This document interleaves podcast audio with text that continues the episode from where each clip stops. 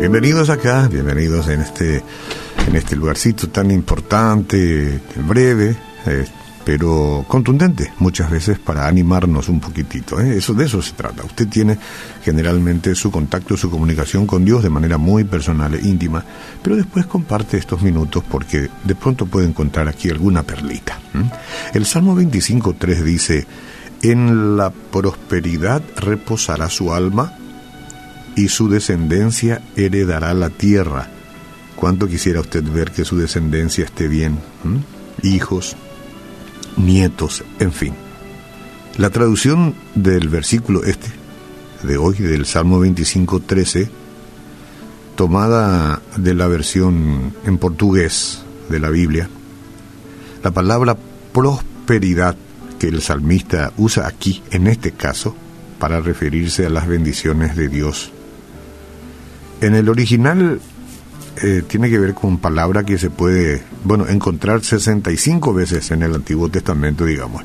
La primera vez que aparece en la Biblia es cuando el siervo de Abraham cumple la misión de buscar una esposa para Isaac y alcanza su objetivo. Bueno, eh, él fue próspero, afirma el relato bíblico. En la Biblia, esa palabra expresa la idea de un emprendimiento exitoso. ¿Por qué? Porque Dios está presente. Por eso el emprendimiento es exitoso. Al narrar la historia del reinado victorioso y próspero del rey Usías, el relato bíblico afirma, en los días en que buscó al Señor, Dios lo hizo prosperar. ¿Cuándo prosperó? en los días en que buscó al Señor. En los días que fue a la iglesia, que fue a la misa o que fue al culto, no dice así.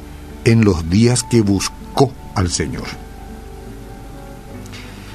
Que buscar al Señor es muy diferente que ir a los oficios. Que estar con el Señor siempre, en todo momento y en momentos especiales, es algo distinto que también puede incluir yendo a los oficios, ¿verdad? Pero tiene que ver con el día, con el momento, con los momentos, buscar al Señor y Dios lo hizo prosperar. Bueno, esto ya es primer punto para que anotemos. Y en este salmo, Dios promete prosperidad y reposo a las personas cansadas, estresadas, afligidas, que corren de aquí para allá y no encuentran lo que buscan. En este programa usamos un eslogan del antidepresivo, pero es inútil todo eslogan y todo ánimo de entregar un antidepresivo a las personas afligidas que corren de aquí para allá, a las personas estresadas, si es que éstas no deciden por propia cuenta buscar al Señor para que Él los prospere. Puede ser persona o gente que trabaja de sol a sol. Puede ser una persona que gane bien, sí o no pero que lo que consiguen no les alcanza para nada y desaparece de las manos como la arena entre los dedos.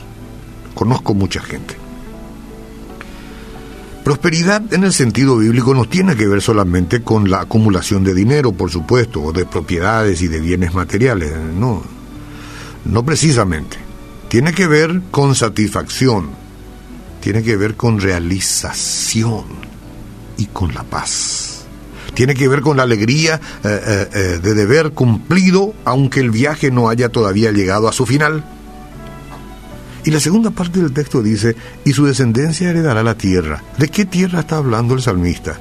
De un reposo mejor, por el cual estás luchando, te esfuerzas y te sacrificas, pero que tal vez solo tus hijos o tus nietos van a disfrutar, tal vez. No importa. El camino puede ser largo y lleno de peligros. La jornada puede ser cansadora y peligrosa, pero si tú cumples tu deber diario, depositando tu confianza en Dios, que es la fuente de la prosperidad, tu alma encontrará reposo en medio de las agitaciones de la vida. Tú sabes qué estás haciendo aquí. Conoces tu misión. Encontraste el camino y tu vida tiene sentido. No limites tus expectativas a los valores materiales, no. Observa a las personas, compara sentimientos, busca las pequeñas alegrías de la vida y no olvides que si los ojos del cristiano están fijos en Dios, en la prosperidad reposará su alma y su descendencia heredará la tierra.